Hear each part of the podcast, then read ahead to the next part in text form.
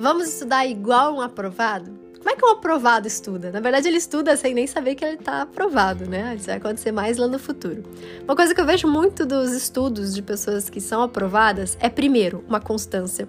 A pessoa não tem esses altos e baixos tão extremos. Sempre tem. Mas não é aquela coisa de estuda, estuda um dia, fica uma semana sem estudar, depois estuda 20 minutos, estuda no outro dia para, sabe? Existe uma frequência, existe uma rotina nessa, nesse estudo, até para você conseguir consolidar as matérias, para você conseguir ter um conhecimento muito bom nas matérias também, de você revisar, de você aprender sempre coisas novas. Então, essa constância é algo bem frequente entre os aprovados, essa frequência de estudo. Uma outra coisa também eu vejo muita mentalidade.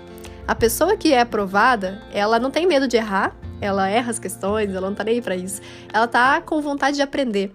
Então, ela tanto ela se sente bem em saber que ela não sabe tudo, afinal de contas, né, ninguém sabe, mas ela fica tranquila e ela fica animada em descobrir o porquê que ela não sabe.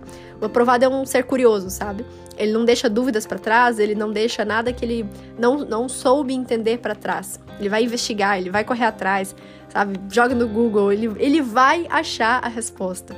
Então eu vejo muito que o estudo do aprovado é um estudo investigativo, sabe? Um estudo para você procurar aquilo que você não sabe e resolver problemas.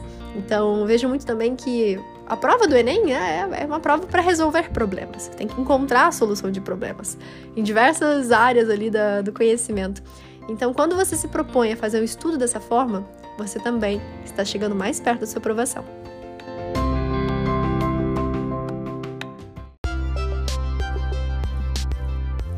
Eu sou a Sara Schaumeyer, médica pelo FRJ e mentora de vestibulandos. Hoje você ouviu mais um episódio do podcast, o podcast do arroba Método Questiona.